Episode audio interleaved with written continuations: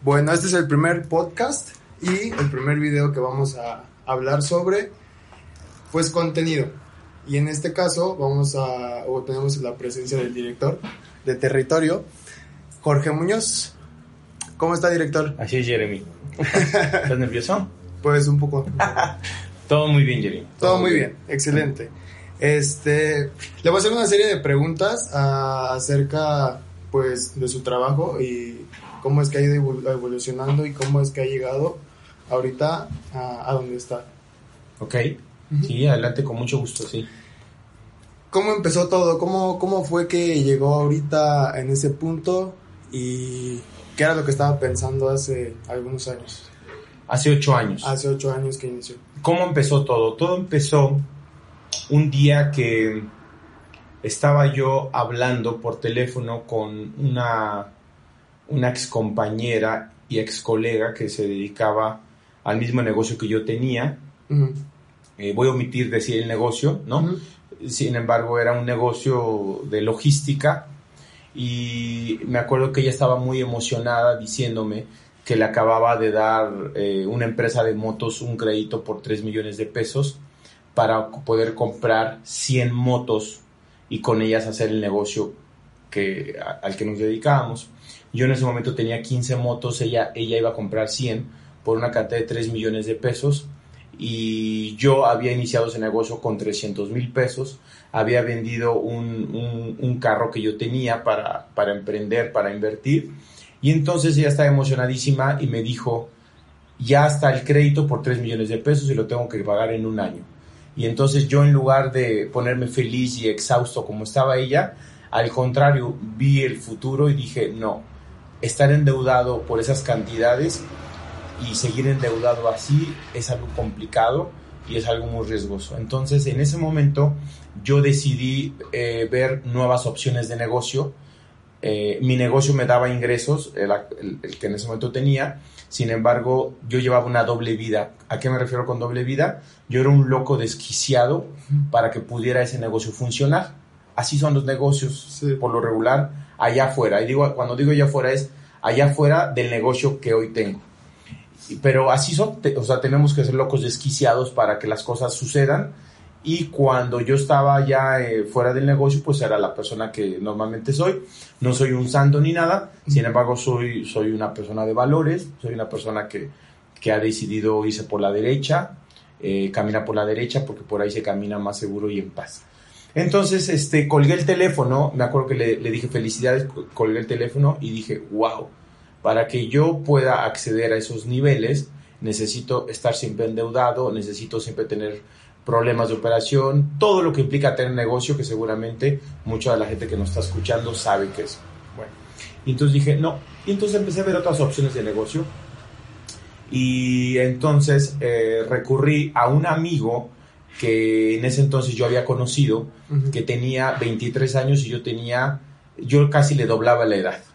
Entonces, pero él manejaba un mejor coche que el mío, él no estaba endeudado, yo estaba endeudado, él no era un loco desquiciado, yo sí lo era, él vivía feliz, yo no es que no viviera feliz, pero vivía muy estresado, él tenía una cara tranquila, un rostro tranquilo y yo no. Y entonces le dije, dentro de las opciones que vi, le dije, necesito tener una charla contigo, háblame de tu negocio, me hablo de su negocio, le digo, nada más te voy a pedir, no me cuentes números alegres, no me vaciles, no me digas cosas que no son, porque estoy a punto de tomar la, mejor decisión de mi vida o la más importante en el área profesional. Me explicó todo el negocio y entonces le dije, dame ocho días para estudiarlo, analizarlo y tomar una decisión. Y así fue. Fueron ocho días, lo estudié, lo analicé y tomé la decisión más importante de mi vida en el área profesional. Y siempre, para muchos que están iniciando hoy en el, emprendimiento, siempre quiso ser emprendedor, siempre quiso poner un negocio, o era, era como que la parte estaba estudiando algo y como que me movía este, poner un negocio o quería sacar ingresos de, de otro lado. Mira, Jeremy, en este negocio, en este negocio de sistemas de salud, nadie de los que nos dedicamos a este negocio, te puedo asegurar, nadie nació, ni ha nacido, ni nacerá pensando en que va a vender sistemas de salud. Ok. Sí. Por lo tanto, yo no fui la excepción. Tampoco nací pensando que yo iba un día a dedicarme a vender sistemas de salud, ¿sí? Entonces, no, claro que no. Yo, yo nací, yo crecí, sí pensando en un emprendimiento, porque mi padre este, es emprendedor, pero no pensando en que iba un día a dedicarme a vender sistemas de salud. Eso, nadie nace pensando en eso. Y vaya mina de oro que se encontró, ¿no? Prácticamente. Pues mira, eh, hay algo aquí muy importante. Cuando yo llegué a este negocio, yo tenía 24 años de vida profesional. ¿Sí? Empecé desde la carrera, eh, mi vida profesional, desde el inicio de la carrera, y cuando llegué a este negocio tenía 24 años. Hoy en día tengo 8 años eh, en este emprendimiento. Bueno, en 8 años he hecho mucho más cosas que las que en 24 años he hecho. Y no por flojo, ¿eh? porque antes fuera flojo, no, sino por el vehículo. Aquí lo importante es el vehículo que hoy tengo. Y no el carro que maneje, no, sino el vehículo de trabajo que tengo. Esa es, esa es la gran diferencia. Sí, porque muchos de los, queremos, los que queremos ser emprendedores, pues sí te dicen qué es lo que tienes que hacer los pasos, pero no, no sabes por dónde moverte de realmente cuando inicias. Hay mucha gente en las redes sociales, en internet, ¿no? En el mundo digital, que nos habla de, cómo hacer dinero, cómo cuidar el dinero, cómo administrar, cómo cambiar el chip, como muchas cosas. Hay información muy valiosa en las redes sociales y en Internet, valiosísimas. Sin embargo, y lo digo con mucho respeto a cualquier profesión, a cualquier actividad, si yo hoy trabajo de cerillito, ¿no? Cerillito para los que nos ven en otros países, que no es México, cerillito es el que, el que guarda las cosas que compras en un supermercado, en, la caja, ¿no? en, el, en, el, supermercado. Bueno, si yo soy un cerillito, me digas lo que me digas de emprendimiento, me digas lo que me digas de cambiar el chip, el vehículo que tengo no me da para generar una riqueza. Si yo trabajo en una tienda departamental, también lo digo con mucho respeto, en donde mis, mis manos son limitadas, en donde mis ingresos, por más que yo me esfuerce, son limitados, tampoco me va a servir de, de mucho esa información. Aquí la gran diferencia es el vehículo al que te estés dedicando. En mi caso, yo soy una persona trabajadora con talento, puedo tener muchas cualidades, al igual que la gente que nos está escuchando. Sin embargo, lo que hace la diferencia es el vehículo el que te dedicas. ¿Y qué fueron lo que se necesita para ya llegas a, esa a ese vehículo? ¿Cuál es el siguiente paso? Ya estando eh, en ese vehículo, seguir las reglas del juego. Porque hay, mucha gente que, que, trae ya experiencia, que trae ideas, que trae conceptos y entonces dice, bueno, ok, lo voy a hacer así. No. Yo cuando llegué a esta empresa, yo tenía 20 años más que la persona que, que, que me abrió la puerta a esa empresa. Tenía más estudios que esa persona. Sin embargo, el que dominaba el negocio, el que lo sabía, era él. Y entonces yo tuve que, que, lo he dicho muchas veces, tuve que quitarme mi saco de la experiencia, cortar, cortarlo, perdón, eh, colgarlo en el armario y entonces escuchar todo lo que él me tenía que enseñar, las bases del negocio. Es decir, eh, seguir el campo minado. O sea, ¿quién, ¿quién me va a enseñar el campo minado? El que lo conoce. Yo en ese, en ese momento no tenía experiencia de otras cosas, pero no de, de, lo, de, de este vehículo. Entonces, ¿qué tenía que hacer? seguir exactamente las reglas del juego como me las estaban enseñando. Eso del campo minado lo, he escuchado mucho y explíqueme un poquito cómo es eso del campo minado. Pues sí, por ahí se dice que cuál es la mejor forma de, atravesar un campo minado. Imagínate que estás, estamos en el desierto y, en todo el desierto hay, hay minas eh, que están minadas con dinamita, etcétera, y te preguntan cuál es la mejor forma de pasar sin que te exploten las, las, las minas, ¿no? Y entonces mucha gente opina, estrategias diferentes, etcétera. Y la mejor forma, si, para no hacerlo largo, es siguiendo. a la persona que ya pasó por ahí. No hay mejor forma, siguiendo a la persona que ya pasó por ahí, sin importar si es más grande, si es más chico, si tiene más experiencia, menos experiencia, qué sé yo, siguiendo a la persona que ya pasó por ese campo minado. Más porque confiaba en la evidencia, ¿no? Que él, que él estaba dando. La evidencia es muy importante para mí. Eh, yo respeto el tema de la motivación. la motivación a muchos les funciona. Eh, yo tengo mis reservas porque por ahí dicen también que la motivación dura tres horas. En lo, que te hacen brincar y echar globos y, y te aplaude y, y súbete a las sillas y todo, sales de esa junta, de esa reunión y a las tres horas, ante la realidad que estás viviendo, ya se te fue la motivación. Entonces, yo soy más de evidencia. Yo soy más de inspiración. Si a mí alguien me está diciendo, oye, yo manejo tal carro, yo tengo tal casa, yo, tengo, yo, yo vivo en, tal lugar, yo voy a comer a tal lugar, y es cierto, y lo hace como un estilo de vida, y no por presunción ni por, ni por egolatría, entonces para mí es suficiente para inspirarme y para querer seguir los pasos de esa persona. Eso es más a que me hable de, de, de, cosas motivacionales. No estoy en contra de la motivación, estoy más a favor de la inspiración. Ok, entonces se puso en apertura, encontró el vehículo y cuáles fueron las herramientas que fue adoptando para decir, ok, me separo un momento, no sé, de mis amigos, me separo, ahora me enfoco en esto y dejo de hacer ciertas cosas. ¿Qué, qué, qué pasó ahí? Me encanta tu pregunta. Normalmente cuando tomamos una decisión de este tipo, pensamos, por lo menos yo así lo veo, pensamos que debemos seguir con las mismas cosas que veníamos haciendo.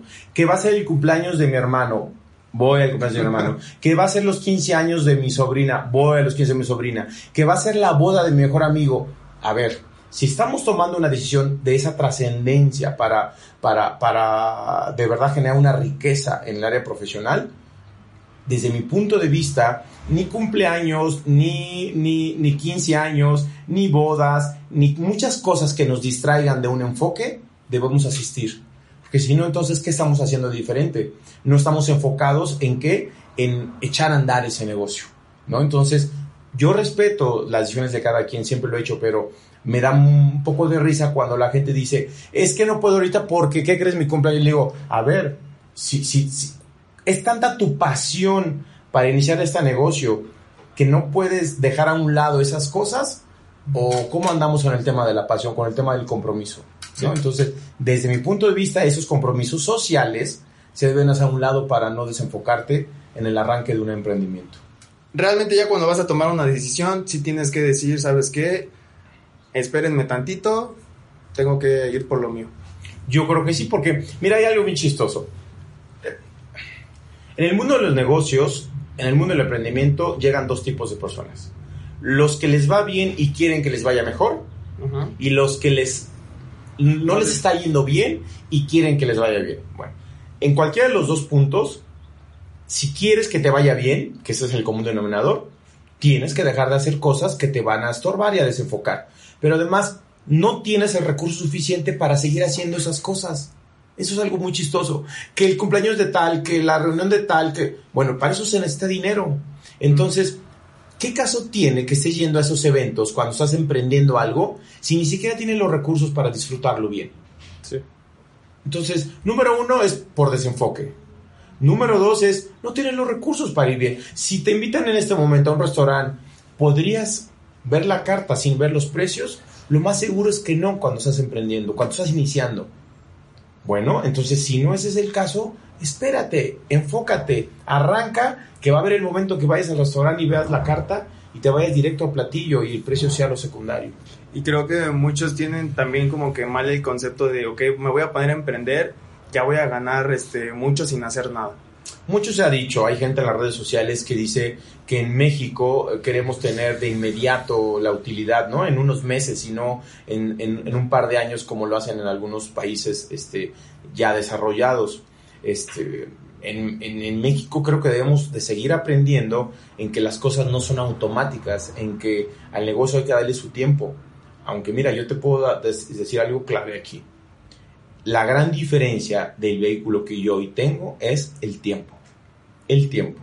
Recuerda, cuando yo llegué a, esta, a este negocio tenía 24 años de vida profesional.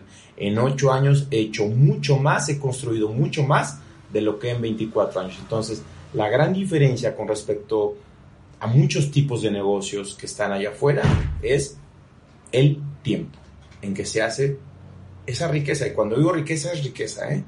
No, no, no, estoy hablando de gente millonaria, como, como también en las redes sociales se dice, y lo respeto, no. Yo estoy hablando de cosas aterrizadas. Aquí sí puedes generar una riqueza. Y lo más padre es que vas aprendiendo, vas teniendo mentores y empiezas a, como a desarrollar esa parte del liderazgo, ¿no?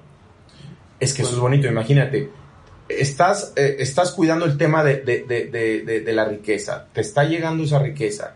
Bueno, pero además es un estilo de vida muy bonito, es una sociedad muy bonita la que, la que aprendes a tener aquí. Entonces te juntas con gente valiosa, con gente que está en tu canal, con gente positiva, con gente que vive con pasión. Por un momento piensa en dos escenarios. En un círculo social donde pura gente que es triste, que, te platica de, de no cosas gratas, que te platica de no buenas noticias, y otro escenario donde hay gente que estamos no en el tema de la motivación, esa efímera, ¿no? Sino el tema del contexto positivo. ¿Por cuál te quedas? No, pues por el contexto. Entonces hay que aprender también a cuidar nuestros contextos.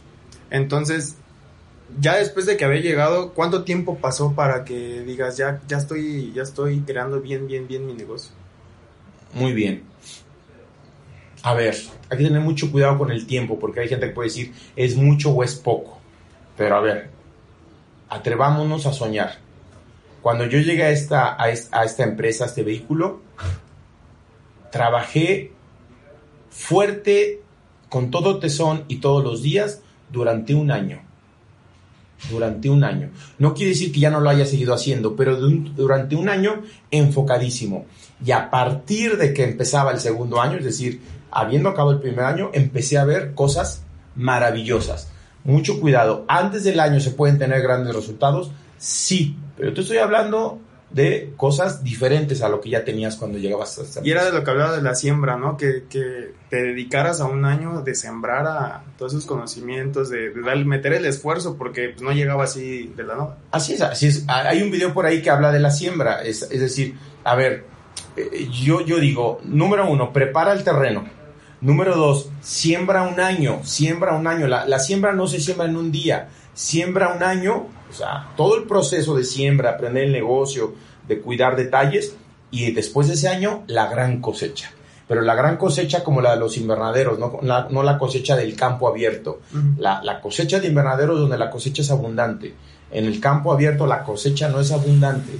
En los invernaderos la cosecha es abundante. Y para que tengamos una cosecha abundante tenemos que tener una siembra interesante. Sembrar, por eso yo les digo, siempre en un año. los tiempos son muy cortos.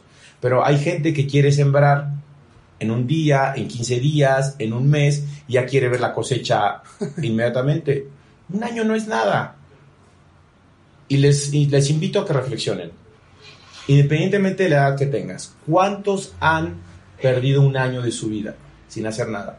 La mayoría, seguramente los que nos están escuchando, pueden decir, yo ya he perdido, desperdiciado un año de mi vida, sin importar la edad que tengas. Bueno, ese año que has perdido, imagínate que en lugar de perderlo, ahora te dediques a sembrar. No es nada. Ya que, ya que llegó ahí, obviamente empezó a tener más, en este caso, éxito personal, se puede decir. ¿Cómo le empiezas a compartir o qué tipo de personas te, te empieces a rodear para que las traigas contigo? Ok. ¿Cómo, ¿cómo encontré esas personas? Porque tienen un super equipo, la, la, neta es que tienen un super equipo. Sí, bueno, pues hay personas que se tienen que quedar en el camino de la vida de cualquier ser humano. A veces, cuando somos niños, cuando estamos creciendo y hacemos amiguitos, amiguitas, pensamos que esos amigos van a ser para toda la vida y los queremos para toda la vida. Sin embargo, creo que hay gente que llega a nuestras vidas de paso y nosotros también somos paso para otras personas. Entonces, yo creo que cuando tú estás decidido a tener un emprendimiento fuerte, debes de cuidar todo tu círculo social, todo tu contexto. Y no necesariamente me refiero a, tema de dinero, me, refiero a tema de actitud. Hay amigos que los tienes, creo que ir dejando, de que no estar en ese contexto del que hoy tú estás trabajando. También hay amigos que seguramente nos han dejado y no nos hemos dado cuenta, pero hablo de las decisiones que tenemos que tomar. Hay amigos que se tienen que quedar. Eh, no necesariamente desecharlos, pero no caben en ese contexto. Limitar su contacto con Y eso no tiene que ver con el valor de la persona, eso tiene que ver con los resultados de un emprendimiento, porque el emprendimiento es, el, emprendimiento es sinónimo de dinero. O sea, yo no puedo entender que alguien se dedique al emprendimiento si no está reflejado en un ingreso, en un dinero. Porque por ahí hay mucha gente, mira, eh, eh, voy a, voy a tocar unos temas que pueden ser un poco escabrosos, el tema Godín y emprendimiento. Normalmente los emprendedores critican a los godines. Y, digo godines porque es, un, es una palabra muy de moda y yo tengo gran admiración por la gente Godín, ¿no? Que son los empleados. Bueno, muchos, muchos emprendedores critican a los Godines. Sí, pero ojo, hay Godines que ganan mucho más que muchos emprendedores. Eso es de risa, la verdad. O sea, el emprendedor se siente que por ser emprendedor, por no tener un horario de trabajo, entre comillas, wow. Y critica al Godín, ¿no? Pero no, mucho cuidado. Hay tanto Godines muy exitosos, como emprendedores muy exitosos, como Godines que la verdad tendrían, tendrían que estarse dedicando a otra cosa, como emprendedores que también tendrían que estarse dedicando a otra cosa. Es decir, ser Godín o ser emprendedor no es ni bueno ni malo.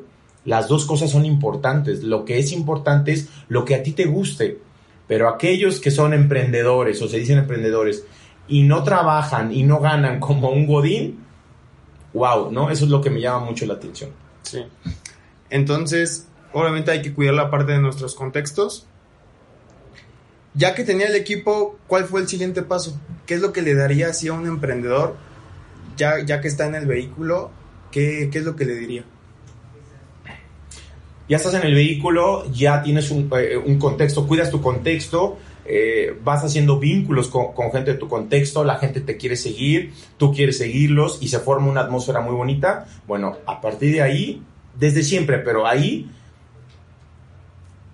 lo he dicho últimamente y hay un video que ya está circulando por ahí, ambición. O sea, si tú no tienes ambición, si tú no tienes actitud, si tú no tienes sueños, entonces es muy difícil. Imagínate todos los días que te despiertes, abras la ventana de tu, de tu recámara, de tu sala, la ventana que haya en, en la habitación o en la casa donde vivas. La abras, recorras la cortina o la persiana y sepas que estás empezando el día con un sueño eso hace una gran diferencia. Y mucho. Abrir la ventana o ni siquiera te atreves a abrirla y no tienes ningún sueño. No hay nada por lo que trabajar ese día. O ni te levantas. O ni te levantas. O son las 12 del día y porque eres emprendedor sigues dormido, ¿no? Cuando ya hay, y mi respeto en este caso para los godines, cuando ya hay muchos godines que están empezando a trabajar desde las 7, 8 de la mañana, ¿no? Entonces, imagínate despertar todos los días abriendo, ver la luz, ahorita que estamos empezando esto lo estamos grabando casi, casi ya en primavera, empezando con la luz del día, el sol y un sueño, el que quieras, el que tú quieras. Bueno, ahora imagínatelo abriendo la, persiana sin un sueño. Eso cambia todo. Yo les invito a que tengan un sueño, pero un sueño, un sueño tangible. Un sueño tangible, porque a veces dicen, bueno, yo me voy a comprar el avión presidencial. No voy a esperar a que me lo rifen, y lo digo con mucho respeto a, ese tema, ¿eh? Este, el avión presidencial, no voy a esperar a que me lo rifen, yo lo voy a comprar. O voy a comprar tantos boletos para sacármelo, ¿no? bueno, no, tranquilo, o sea, ha aterrizado. Yo dije sueños, no ilusiones. Los sueños son alcanzables, las ilusiones son, son efímeras, son, son virtuales. Entonces, es tener sueños y tener una pasión y estar en un contexto de ambición. Ok, ahora vamos a pasar a una sección de preguntas específicas. Ok.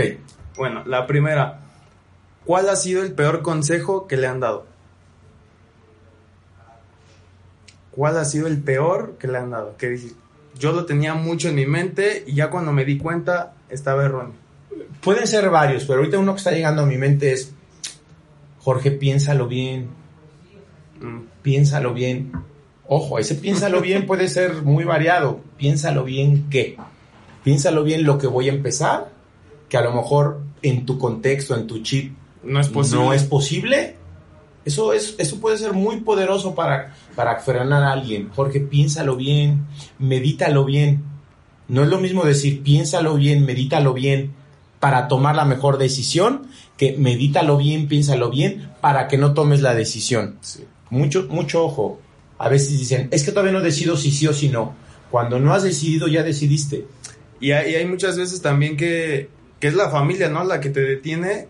Tú quieres, tú quieres iniciar algo y la gente que te rodea es como que no, no lo hagas. A lo mejor y quieren que estés seguro, pero hay otros que no y tú te crees eso que te dicen y por eso ya no das el siguiente paso.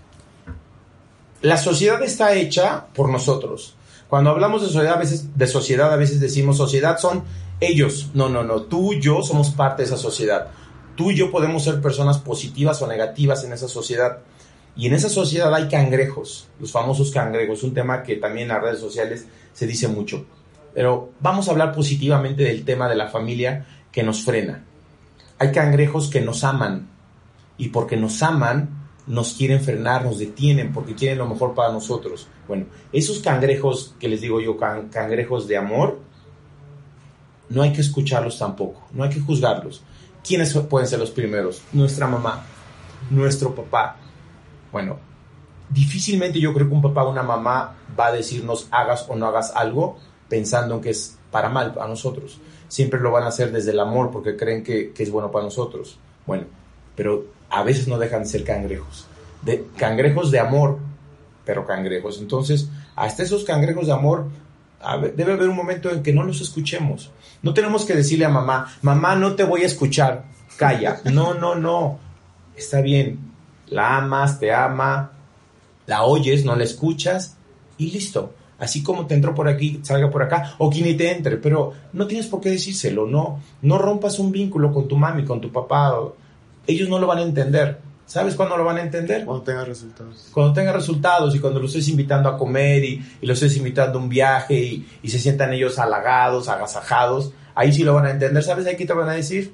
Te van a apoyar. Hijo, qué excelente decisión tomaste de haber entrado a este emprendimiento. Es lo que dicen muchos, ¿no? Que primero reniegan y después dicen que, que no lo vas a lograr y ya cuando lo logras siempre dicen, ah, yo sabía que en algún momento lo iba, lo iba a hacer. ¿Sabes por qué dicen eso, Jeremy? Porque tienen miedo al, al, al, al error, al fracaso, al que no se den las cosas. Entonces, por eso yo les llamo cangrejos de amor. Desde luego los cangrejos que no son ni de amor, esos ni los escuches ni, ni les des ni cinco minutos. Pero a los cangrejos de amor tenlos ahí, tenlos ahí, que ya habrá un momento en que te digan, hijo, qué excelente edición tomaste. Ok, ahora, la segunda pregunta. ¿Cuál ha sido el mejor consejo que le han dado en toda su vida? El mejor consejo que le han dado. Vive sin límites. Vive sin límites. Somos unos, somos unas personas, somos seres humanos, somos individuos diseñados para vivir sin límites sin límites. A veces nuestras propias creencias, nuestro propio chip, nuestros propios paradigmas nos hacen sentirnos seres limitados. Nuestra sociedad, somos parte de esa sociedad, somos personas ilimitadas. Ilimitadas. A veces no acabamos de mencionar la palabra ilimitado cuando ya estamos boicoteándonos nosotros mismos y decimos, no, no, no es cierto, si hay límites. No es cierto. Desde mi punto de vista, desde mi experiencia, somos seres ilimitados. La única, el único freno o tope que yo le pondría a vivir sin límites es nunca tropieces ni atropelles a alguien. O sea, nunca hagas tropezar a alguien y nunca atropelles a alguien en, en ese afán de vivir sin límites. Eso sería lo único que diría. O sea, de nada sirve vivir sin límites si tú estás atropellando a la gente. Entonces, el único límite que yo le pondría es nunca atropelles a alguien para que tú vivas sin límites. Es el mejor consejo que manda, yo creo. Vive sin límites. Excelente. Ahora, algún, eh, la tercera pregunta es, ¿algún libro o algún curso que le cambió la mente o lo ayudó a, a, a llegar un poco más rápido o, o, tener más herramientas para, para llegar a su emprendimiento, al éxito en este caso? Yo te dije que mi padre es emprendedor. Uh -huh. Él es vendedor de toda la vida, tiene 50 años en ventas. Yo era muy chico, bueno, debe haber tenido unos 12 años, cuando un día en la sala de nuestra casa vi un libro que muchos deben conocer, sobre todo gente de otras generaciones, que se llama El vendedor más grande del mundo. Mm. Es un libro que a muchos les gusta, otros no, unos lo critican, otros no. Sin embargo, a mí me llegó cuando yo tenía 12 años, nadie me lo, nadie me lo dio. Yo lo vi en la sala de mi casa y lo empecé a ojear una noche. Y los que hayan leído ese libro sabrán que tiene una historia fascinante.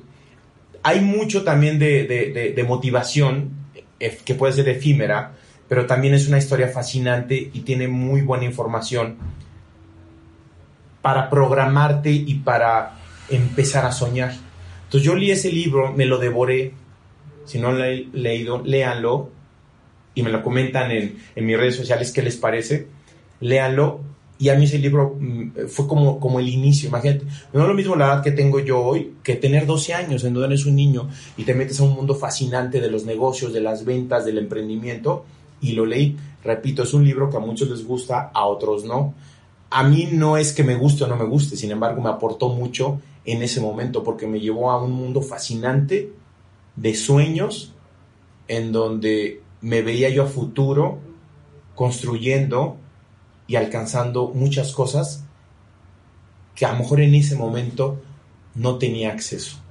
Ok. Y ahora, y por último, ¿cómo se ve Jorge Muñoz en cinco años? Ilimitado. es una pregunta no fácil. Porque si tú me hubieras preguntado hace cinco años cómo me veo hoy, no me, no me hubiera visto como me veo hoy. Por eso no me, no me gusta poner... Mira, el tema de los Vision Board me gusta. Sin embargo, hay una partecita que no me gusta de los Vision Board. ¿Cuál es? Que finalmente estás plasmando algo que es limitado.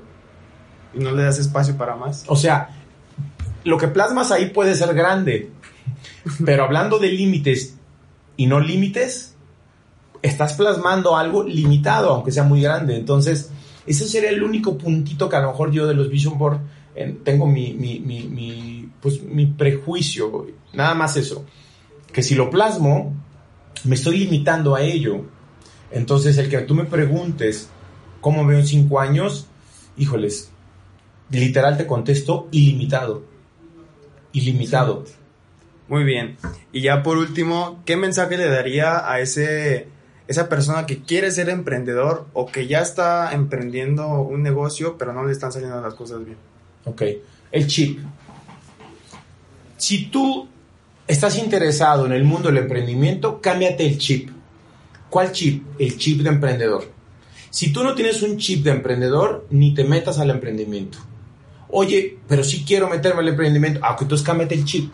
Hay gente que ya trae un chip para, para emprender. Hay gente que no trae un chip y que necesita cambiárselo para emprender. Bueno, si tú no estás dispuesto a cambiarte ese chip, no emprendas. Así, esa es mi opinión. No emprendas. Nada te va a servir, ni cursos, ni pláticas, ni, ni, ni, ni libros, si tú no estás dispuesto a cambiarte el chip. El chip de emprendedor.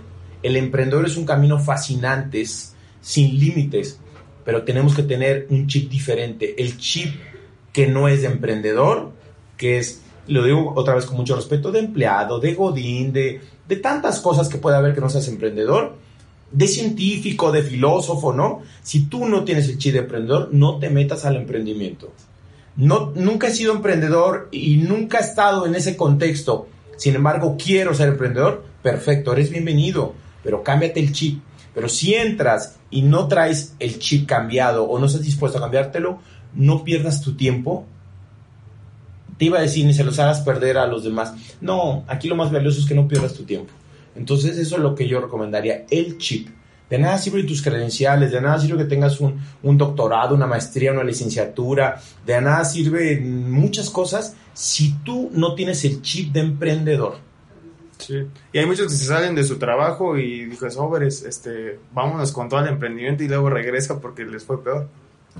Mira, yo hoy te puedo decir con toda la seguridad que cualquier persona que se me acerque para decir, Jorge, enséñame a emprender contigo, te lo digo con pleno conocimiento de causa, le va a ir bien, siempre y cuando se cambie el chip y siga mis indicaciones. Fíjate lo que te estoy diciendo. Cualquier persona a lo que te dediques, estés ganando lo que estés ganando, así sean grandes cantidades, si entras aquí conmigo, te va a ir bien. Solamente si haces las cosas como te las digo. Si no las haces como te las digo, no te va a ir bien y mejor ni te metas. Y que quieran también, ¿no? Que quieran esa parte. Que quieran, es cambiar el chip. Excelente. Bueno, esto fue todo aquí con Jorge Muñoz y pues lo pueden seguir en sus redes. Ya saben, Jorge, en Instagram es Jorge Muñoz 100. Jorge Muñoz 100, así es. Y en Facebook igual Jorge Muñoz y en el podcast igual Jorge Muñoz. Así es. ¿Va? Exacto. Hasta la próxima. Chao.